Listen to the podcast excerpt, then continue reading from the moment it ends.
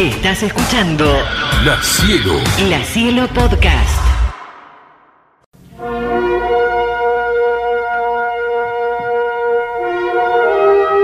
Viajamos en el tiempo por un rato. La presentamos oficialmente en su columna de los martes. El abecedario tiene un orden y un porqué. Llega al estudio mayor Federico Bueno. Ana Esther Gigli. Con algo vintage que contar.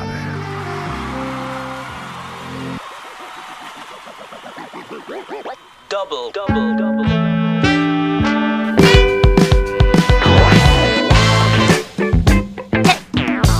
encanta la presentación tan larga como si hubiese sido una cadena, nac- recital. una cadena el- nacional. No, como los 80, la cosa, vos tenías tiempo para hacer todo. Vos, los un, 80, un- un claro. comercial de los 80 duraba 15 minutos. Te bancabas la ese del 10, 9, La 8, cuando manteca para la toda la familia Sí. es la manteca que come todo el mundo. La comen los más grandes. Sí, yo como manteca. pero ¿Cuál la- manteca? La, comen los más chicos y estabas 10 minutos viendo cómo comían manteca. Bueno, no importaba. Decime el nombre de la Había manteca, tiempo no. para todo, ¿viste? Había tiempo para todo. Había Bueno. tiempo para todo. Y hoy nos volvemos un poquito vintage y hacemos este segmento con total tranquilidad. Ujú. Recuerdan ustedes, mis queridos, mis queridas, del otro lado también. Hoy nos toca la letra E. Parezco la seño. Me gusta. La seño Gigli. A ver, pero hagamos un repaso. La A fue. La A fue Alf. Ay, mi, mi- mi memoria me Upa. pusiste para. Ay, La A. pensé que la sabía. No, sí, sí, me la sé, me la sé.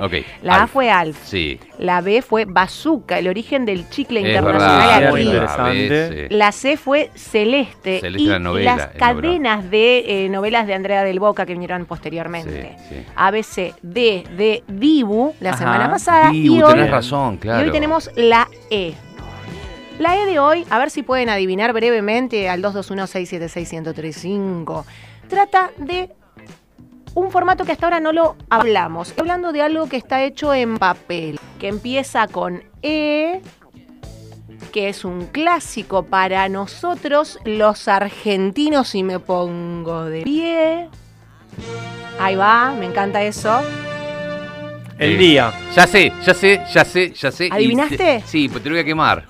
Bueno, a Eh, ver. eh, tiene que ver mucho con. E. Maradona de poner No, no, no, Escribieron en la no, pared. no, Maradona. Tie- tie- No es- No, tiene mucho que ver con, con esta radio. Digo, eh, por el contenido. Ay, no sé. Pero tiene, eh, es una, re- ¿fue en una revista? No fue una revista. Ah, pensé que era el gráfico. No es el gráfico. Hubiese Ah. sido. Che, quiero hacer el gráfico. Bueno, mandá tengo la G. G. Claro. Voy a ver, no, pues ya tengo casi todo anotado. Mira, todo el año está, está todo el año reservado con las eh, letritas del ABC. Eh, escucha, Cucho. formato papel. Sí. ¿Y por eso? Entrega impreso. Entrega semanal. Con la E. De hecho, tenemos. El condorito. No, eso es chileno aparte. Condorito es chileno. Eh, no es, es. A ver, ¿cómo, qué, qué más te puedo explicar? Una historia de ciencia ficción. Ah, ¿La sacaste? Sí, ya sé. ¿La sacaron? Salvo. sí, por supuesto. Oyentes Claro, no, Claro ¿eh? que sí. Yo la saqué. Yo la ¡Eh! saqué. Vos la sacaste. Y este año se. Bueno, también vamos a hablar de eso Claro. también un poquito. Ese mismo. Sí. Mismo. Hago Ese gestos para que la gente mismo. participe. Sí. A ver, a ver, a ver, a ver. Ay, no. Acá. Mm. Deberían mandar el audio. Voy a dar una pista. ¿Puedo dar una pista? Uf. Sí. Bueno, Uh, mucho eh, mensaje. ciertos fanáticos políticos este, decidieron poner a un personaje político dentro del traje de esta persona. Sí, tenés razón. ¿no? Tenés Y- razón, y tenés durante razón. mucho tiempo este, lo colocaron ahí como si fuera el- En una bandera política, es- exactamente. exactamente. Por ahí, por ese lado lo agarran bastante. Eh, Hay mensajes. fue Uf, eh, fue pa, pa, pa. eh, eh, escrito, digamos, tiene como dos tomos. Sí, más, este, más también. Eh, sí, sí, sí, se reeditó hace Se- no mucho. Vos sabés que iba a traer, yo la tengo en casa, tengo dos versiones, una no oficial y la otra oficial. Eh, porque nada, una fue un regalo que le hice al que te y yo ya tenía una, pues bueno, se juntaron las casas y hay dos. Vos sabés que yo me- la vez pasada fui a comprarlo y bueno, no, no, eh, justo era con la reedición y me, me- me estaban matando, pero porque salía, por ejemplo, una salía, como yo te diga, 3 lucas y la otra salía 8 porque la tapa era un poquito más durita. Pero era como una locura. y no, no andaba, no, y justo No lo compré en definitiva también porque me iba a un concierto. Entré a una, una librería para hacer tiempo, pero no podía ir con eso a un concierto. Pero es una eh, es un Es divino. Es, divino, Divino, es una divino, son- divino. hay ediciones muy lindas para regalar y demás. ¿Adivinaron? A de abajo para arriba todos, de una. Bueno, dale, dale, dale. Sí. Ahí vamos, a ver. va, va. El Eternauta. Sí, que estamos hablando del Eternauta, ¿no? Muy Sí. Hola, buenas tardes, soy Rodrigo y el personaje es el Eternauta. Bien, Sí. ¿Será el Eternauta? Sí, Sí, sí, sí. Había una radio, no esta lamentablemente, que hizo una versión platense de este relato. Ese es Chucho. Es el Eternauta, Anita y. Perry y, Cani y Jauría. Es el Eternauta. Claro que sí. sí, papá. Sabía que no me iban a defraudar. ¿Viste? Estamos justamente en la letra E y algo vintage que contar tiene que ver con la historia del Eternauta. Me encantó. mis Me- no tenía ni idea. ¿Viste? Posta no tenía ni idea. Me encantó. Me gusta, ¿Cómo gusta el eh, Eternauta? me gusta esta idea. Yo te digo, el ABC es algo más general de todo el mundo y demás, pero últimamente vengo con la Argentina, Argentina, Argentina, mejor país del mundo. Perdónenme, Dibu, Celeste, siempre Celeste. No puedo parar, ¿eh? No puedo parar. Bueno, bueno. Eh, tenemos mucho. Primero lo nuestro, decíamos. Primero lo nuestro. Dale, tenemos Ah, muchísimo. bueno, estuvo con Alf, con Bazooka, o sea, Claro, hay un equilibrio. De todo un poquito, exactamente. Bueno, el Eternauta es la letra E para el ABC del día de hoy, una historia distópica. Recordemos, eh, para aquellos que por ahí no están tan familiarizados con esta cuestión, el propio Ostergel, que es quien, Héctor, quien escribe la historia. Exactamente, y Francisco Solano López, quien la ilustra, quien dibuja. Qué dibujante, por Exactamente, favor. Qué dibujante.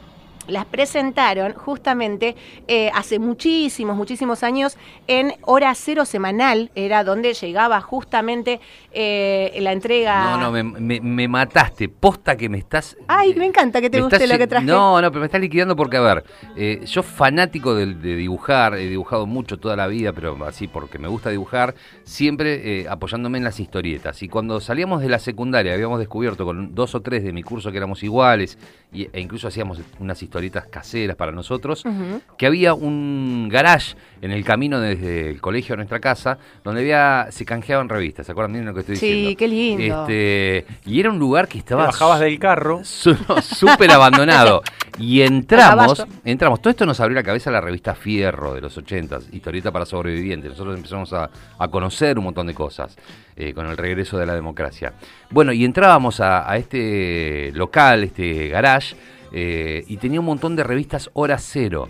Eh, que era una revista clásica que tenía muchas historietas de guerra, que estaba eh, Hugo Pratt, que había dibujado mucho, aquel que está por detrás del corto maltés eh, y demás, y nos voló la cabeza. Y conseguir un original de, del Eternauta, bueno, nos costó un poco, pero lo hicimos y era como, wow, mirá esto, qué increíble. Le, no- le compite a cualquier historia y le compite aún hoy a cualquier historia. Totalmente. Tengo mucho que decir respecto a lo que estás diciendo, como quiero meter bocado a cada rato, espero tratar Ernie de, Pike, de, acordar. Uh, de dale, cerrar un, un poco la idea, pero me encanta que se expanda a todos los horizontes. Hablábamos del suplemento semanal Hora Cero, justamente en donde todas las semanas se entregaba una pequeña parte de la historia de Juan Salvo, justamente, que era el Eternauta, este viajero del tiempo.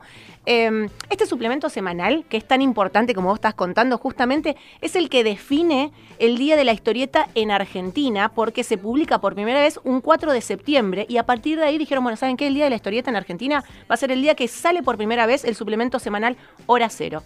Fíjate la importancia que tenía, ¿no? Y como vos decís, esos suplementos en aquel entonces costaban un montón conseguirlos, imagínate el día de hoy, ¿no? Con justamente estos recuadros, estos fragmentos del Eternauta, que es una historia muy atrapante, que hay gente que la vivió eh, teniendo que esperar una semana para ver cuatro casilleritos eh, ilustrados. Las viñetas. Las sí. viñetas eh, en tiempo real. ¿Sabes lo que? Tardás 3, 4 años en saber qué pasó. Yo tengo el ejemplar del Eternauta en casa, les contaba, hay ediciones eh, legales y algunas no tanto. Estos compendios, digamos, de gente que ha tenido estos recortes y las fotocopio, qué sé yo, y lo han encuadernado y ha salido así porque fue un material que después fue prohibido Claro. durante la dictadura, ¿no? Hay un montón de cosas para contar. En sí es una historia súper rica, súper interesante, como bien decías vos, y de hecho se eh, ha discutido siempre la posibilidad de poder llevarlo a la pantalla grande en formato serie, en formato película, que no sea una animación, qué actor podría interpretar justamente a eh, Juan Salvo, el protagonista de este futuro en donde Argentina y el resto del mundo colapsa, hay una especie de niebla eh, que eh, está matando a la gente y a la humanidad.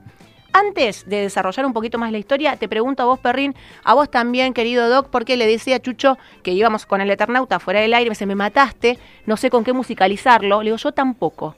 Hoy le pregunté a una inteligencia artificial incluso si había canciones en el rock argentino que estaban inspiradas en la, en la historia del Eternauta. Me tiró un par que eran bastante mentira. Después me puse a googlear las respuestas. O sea, creo que soy la primera persona que le miente una inteligencia Me, artificial. le mintió y le digo, pero me- por ejemplo me dijo, sí, por supuesto, el tema de Divididos que se llama El Eternauta. Fui a Le Spotify. ganaste la computadora, ¿te diste cuenta? No, bueno, Sí. te hice, saltar la, inteligencia artificial. Eh, no, nada, no, no, no pude encontrar en Bueno, mira, tenemos por ejemplo alguna canción de Merino que se llama Juan Salvo el Eternauta. Dale, ahí va. Pero digo, no. Si querés buscarla, Juan Salvo el Eternauta, pero no sé si es canción o qué. pero- Lo que está sonando es el radioteatro. Claro, Claro, hay, Spotify. hay radioteatro en Spotify para aquellos que quieran justamente escuchar esta historia y no tienen los ejemplares, lo pueden hacer a través de Spotify y se van enterando toda la historia. Bueno, vamos a pasar a la historia puntualmente. Dale. Ah, y es una cosa eh, muy linda cuando sucede esto. El autor, quien escribe la historia, Oesterheld, se sitúa a sí mismo en su casa, en su estudio, y así arranca esta historia, eh, pensando sobre qué escribir cuando se le aparece, se le eh, materializa frente a sus ojos una persona en, sus- en una silla, se sienta, lo mira y casi en un pánico no sabría si salir corriendo, si atacarlo, si la persona que estaba sentada frente a él venía en condición de qué, si era un fantasma o qué sé yo qué cosa, se queda atónito y no tiene otra que preguntarle, ¿qué, ¿quién sos? ¿Qué haces acá? Y así arranca puntualmente la historia del Eternauta, es decir, el propio autor se pone en la escena, en la, justamente en el inicio de estas viñetas, y quien se le materializa, entonces nos enteraríamos, se llama Juan Salvo y es un viajero del tiempo, conocido como el Eternauta. Bueno, ¿qué hace allí? ¿Por qué está ahí? Le cuenta, vengo de un futuro que no es muy lejano, no es que, uy, vengo del año 2500, no, no, apenas unos años eh, más adelante de esa realidad histórica del 59, puntualmente del 57, perdón, que es donde transcurre eh, la historia, en donde él cuenta la Argentina y el resto del mundo ha sido sumida justamente en una invasión alienígena.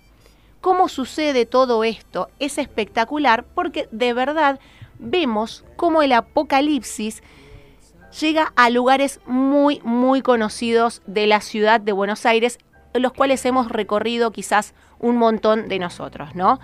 Esta, este, mm, este señor, Juan Salvo, está con su mujer y su hija en su casa. Ellos, este dueño de casa, está ubicado en el sótano con otros amigos jugando una- al truco, como Sí. si fuese un cultural. como- esa juntadita. Esa ¿no? juntadita. De, de invierno, adentro. Nos quedamos, vamos a cenar y nos quedamos jugando el truco a la noche un rato, después cada uno a su casa. Exactamente, arriba está su mujer y su hija Martita, justamente Martita. Martita, Sí, haciendo nada, lo propio en su casa, eh, tranquilas de la vida, cuando de repente Sí. escuchan como afuera de su casa eh, hay, hay choques, accidentes y demás, escuchan un estruendo y todo se empieza a complicar. En el mientras tanto te digo que Nori nos mandó que Santiago Motorizado hizo una canción que se llama El Eternauta, el que está sonando. Me encanta, ¿eh? Claro, Me encanta, y- gracias y- por la y data. queremos agregar acá, mira, eh, nos, nos destrabaste la memoria. El doc lo tiene, yo lo tengo, lo hemos comprado en la disquería. Hay un disco que se hizo acá en La Plata, este, que se llama Los Ellos. Este, mirá, de ahí. Este, Ah, mirá, tal cual. En el cual, bueno, eh, hay un montón de bandas recontra lindas haciendo un montón de canciones que tienen que ver con, casualmente, con el Eternauta. Me encanta porque hay muchas bandas, eh, muchos chicos y chicas que han leído esta historia y que de alguna manera sienten la necesidad de continuar esta historia. Es muy interesante, de verdad, es una ciencia ficción escrita en Argentina y tiene los escenarios, como te decía, la cancha, por ejemplo, de River Plate, este- aparece el Estadio Monumental, aparece eh, el barrio de Vicente, eh, perdón, la localidad de Vicente López, distintos lugares de barrios de la ciudad de Buenos Aires. Los protagonistas tienen que trasladarse por su supervivencia, como sucede en cualquier historia apocalíptica. Y toda esta cuestión además se vuelve muy interesante porque en definitiva, si tienen la oportunidad y si no, eh, por favor busquen la manera de llegar a la historia del Eternauta, el protagonista es, o la, la, mm, moraleja es, o lo que mueve la historia es, La simbología, no el mensaje. Sí, claro. Lo que mueve la historia es esta cosa de nadie se salva solo, el trabajo en equipo, eh, todos de alguna manera podemos aportar desde nuestro lado. Hay uno que es un profesor de física. Si bien es verdad que siempre alguien toma el liderazgo, tiene esa actitud de ir por delante de la situación y decir a los demás, bueno, síganme, voy, digamos, a, a- a llevar a la gente para este lado, o me hago cargo de esto, no se la sabe todas, necesita eh, hacer brillar a los que tiene alrededor, a ese que, que es especialista en ingeniería, o que es ingeniero, o tiene, o sea, maña con la mecánica, todo, o el que arregla aquella cosa, o el que conocía, no, no tenía mapas, pero aquel conocía el terreno. Bueno, un líder. Exactamente. Bueno, tenemos a los personajes entonces a Juan Salvo, nuestro viajero en el tiempo, Elena su mujer, Martita, Favali, eh, Lucas, Pablo Franco y Mosca, quienes son quienes eh, se van cruzando justamente en la historia de eh, Juan, que es el que cuenta el relato en primera persona con todo lo que vendría a pasar. Esta- cae esta niebla, espesa, esta que empieza a matar a todos. Ellos buscan la manera de aislar su casa. Después, luego de esto, es bueno, hacemos unos trajes para salir a buscar algún tipo de comida, armas y demás. Empieza la propia anarquía cuando el sistema de orden que conocemos desaparece así de un plumazo, porque hay, bueno, en este caso una invasión alienígena. Eh, luchemos por nuestras vidas y Sí, también. digamos esto, a ver, todo eso que hemos visto en un montón de series Exacto. y películas que ocurre, bueno, ya ocurría en el Eternauta. Eh, eso de que, que- que todo lo que conocemos deja de ser así, la realidad es distinta, no está más la rutina, se terminó todo. O la cuarentena. O la Exacto. cuarentena. Yo te iba a decir, año 57 por ahí, ¿no? Lo de- El Eternauta aproximadamente. Sí, ¿Cuántas series apocalípticas estamos consumiendo hoy en día? totalmente. Seguimos consumiendo, ¿no? Tal Totalmente, cual, tal totalmente. Bueno, eh, de hecho la referencia, por ejemplo, al estadio monumental, el estadio de River, estos cascarudos que son estos los, los- la primera eh, manera de atacar a estos alienígenas, después la propia gente que está, o sea, hay un montón de cosas que vos decís, loco, esto está buenísimo, Mm. no puedo parar de leerlo. Imagínate tener que esperar una semana para adelantarte con cuatro viñetas, es una locura. Vayan por favor, busquen la obra porque está completamente publicada. Se ha hecho una segunda parte y muchas veces, y con esto cierro porque si no nos iríamos un montón más, muchas veces, muchas veces, muchísimas veces dentro de la cinematografía argentina se ha hablado, yo quiero dirigir, por ejemplo, la propia Lucrecia Martel dijo, déjenme a mí, yo quiero dirigir El Eternauta, es como una manifestación de deseo. Fue hace muy poco eso. Lo Eh, de lo- lo- Martel, bueno, unos años, ponele, Sí, pero... dos años o tres años Sí. más o menos eh, salió a declarar que si hay un proyecto del Eternauta, por favor, que ella lo quería diri- eh, dirigir. Y la última gran eh, noticia que tuvimos al respecto fue este año, perrito, ¿eh? Tiene que ver con Ricardo Darín, Sí. porque la verdad es que si tenemos que pensar algún actor para interpretar a Juan Salvo, y hay muy pocos que puedan cumplir por ahí, ¿no? Esta cosa de soy un tipo maduro, que tiene una, una un familia. tipo común que de golpe. Claro, común y corriente. Pasa a ser exacta- otra cosa. Exactamente, pero que a la vez produzca por ahí, ¿no? Ese, ese carisma con la gente y esa empatía y demás. Bueno, dijeron, che, loco, eh, decí la verdad, Darín, ¿a vos te llegaron a proponer algo sobre el Eternauta? Dijo, no puedo decir nada hasta que no se concrete. Se dice off the record, ¿no? Que la producción desde el 2020 está analizándose, que Netflix tendría los derechos para hacer alguna producción. Incluso circuló un cartel muy falso Sí, sí, sí. en redes sociales Sí, Nosotros lo contamos acá. Exacto, con el obelisco eh, y esta neblina que caía encima, los autos chocados alrededor. Y dijimos acá, esperemos que le hagan justicia y se haga algo bueno. Exactamente. Se Bueno, va a hacer serie, porque eso está, te da para hacer una serie, una Ojalá, miniserie mu- tranquila. A ver, si la querés hacer bien es mucha guita, ¿eh? es mucha, plata. Bueno. Es una gran producción, no es una producción de puertas adentro, o sea, no es una obra de teatro. Es mucho afuera, mucho efecto, porque a medida que va creciendo, los manos, ¿te acordás? Los manos, bueno, estos personajes justamente que son, ni siquiera son los invasores. Los invasores en definitiva en la historia nunca los conocemos. Los manos son estos que tienen siete dedos, que a la vez son una comunidad pacífica de un planeta que ya invadieron los invasores principales, los malos, y que tienen como una especie de programación para venir a destruir el planeta Tierra. Es muy, muy interesante la historia. Está bueno eso de, de- viste que no- nos creemos que conocemos a los malos. Son los cascarudos, no. Más atrás hay no, alguien no, que no, maneja. no, No, el más atrás. Los que tienen realmente el poder no tenés ni idea quiénes son. Exactamente. Bueno, es así, ¿eh? Básicamente, como decíamos, nadie se salva solo y siempre el peligro no es el que vos pensás, sino que siempre hay alguien atrás sometido por Mm. otro, que puede ser aún peor y que todavía ni lo has visto. Eh, bueno, dentro de... Sí, ¿qué estás viendo? Los precios. Los valores, para aquellos que estén interesados, bueno, nos metimos en, en- en el portal de compra y venta más eh, importante de nuestro país y tenemos valores de las ediciones nuevas y demás. Las ediciones nuevas están en el orden de las 10, 11 lucas, nuevas Sí. digo con tapadura y demás, pero bueno, si empezás a hurguetear hay dos lucas y media, este 3.500 pesos y, y por ahí va la cuestión. Yo voy a esperar a mi cumpleaños en agosto a que me regalen uno. Tomemos ah, nota. perfecto, por Tomemos favor, nota. ya anotado. Eh, hoy martes de descuento de librerías, ¿eh? Le digo. ¿Hoy algunos es? si sale- sí, es hoy. ¿Se hoy- puede comprar hoy y regalar en agosto? Sí, Puede ser, Vamos. ¿por qué no? Te va a salir más barato hoy, seguro que en agosto, sin duda. Bueno, es verdad. Respecto de los rumores, entonces decíamos por un lado, la interpretación de Ricardo Darín es la que suena muy fuerte, nada confirmado, no se puede decir en absoluto que esto ya sea así y que se vaya a concretar. También se habla incluso de un posible director, Bruno Estañaro, quien eh, debuta en el largometraje de Pisa Birra Faso junto con Israel Adrián Catano. Mm. Eh, él es también una de las personas que se estaban barajando como para dirigir este proyecto. También habíamos hablado que Lucrecia Martel expresó su eh, intención de ponerse al hombro este proyecto como directora.